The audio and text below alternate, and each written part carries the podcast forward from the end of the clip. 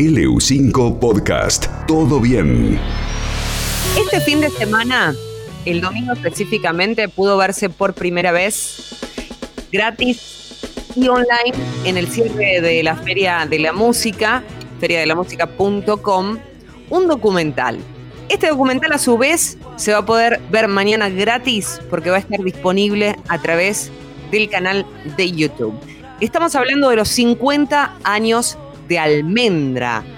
Para celebrar este aniversario, los 50 años del primer álbum de Almendra, fue la compañía Sony Music quien realizó un documental especial que contó con la participación de los tres miembros originales, Rodolfo García, Emilio Del Garcio y Edelmiro Molinari. Lo cierto es que el documental Almendra 50 años muestra una emotiva recorrida por las historias detrás del trabajo, como la anécdota sobre la llegada del grupo al sello RCA, el dibujo que hizo el propio, ustedes saben que a Luis Alberto Spinetta le encantaba dibujar y tenía varios bocetos, bueno, justamente el álbum más emblemático, este álbum que está celebrando sus 50 años de Luis Alberto Spinetta, tiene uno de sus dibujos en tapa. Y por supuesto se ven los procesos de composición y de grabación de este álbum.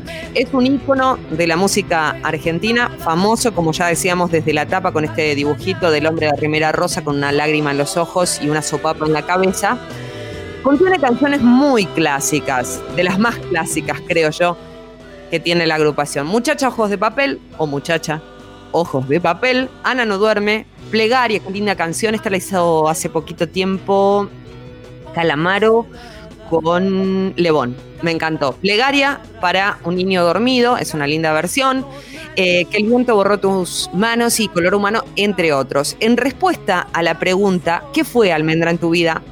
que le hicieron Emilio del García, dice que para mí es como nuestro segundo DNI, nuestra partida de nacimiento como artistas, es lo que dice dentro de este documental. El grupo se formó allá en 1968 con Spinetta, con Del Garcio, Molinari y García, y al año siguiente lanzaron dos simples. El 15 de enero de 1970 salió el primer corto, tras una demora bastante importante en la fabricación debido a que la compañía de discos RCA había perdido accidentalmente el dibujo de la tapa que había hecho Spinetta, pero lo volvió a dibujar y el sello no tuvo más remedio, no sé si lo perdió, no sé, no sé, habría que, averiguar, pero no tuvo más remedio que usar esa tapa y por suerte se convirtió en un verdadero clásico del rock argentino. No solo el disco, sino esta tapa tan emblemática que está en la mente, en el recuerdo y en la imagen, seguramente de muchos de nuestros oyentes, aún sin descripción, sin nombre, con su papa en la cabeza. 50 años del primer y emblemático álbum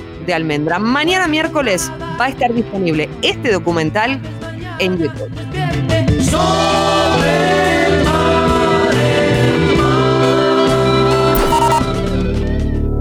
LU5 Podcast.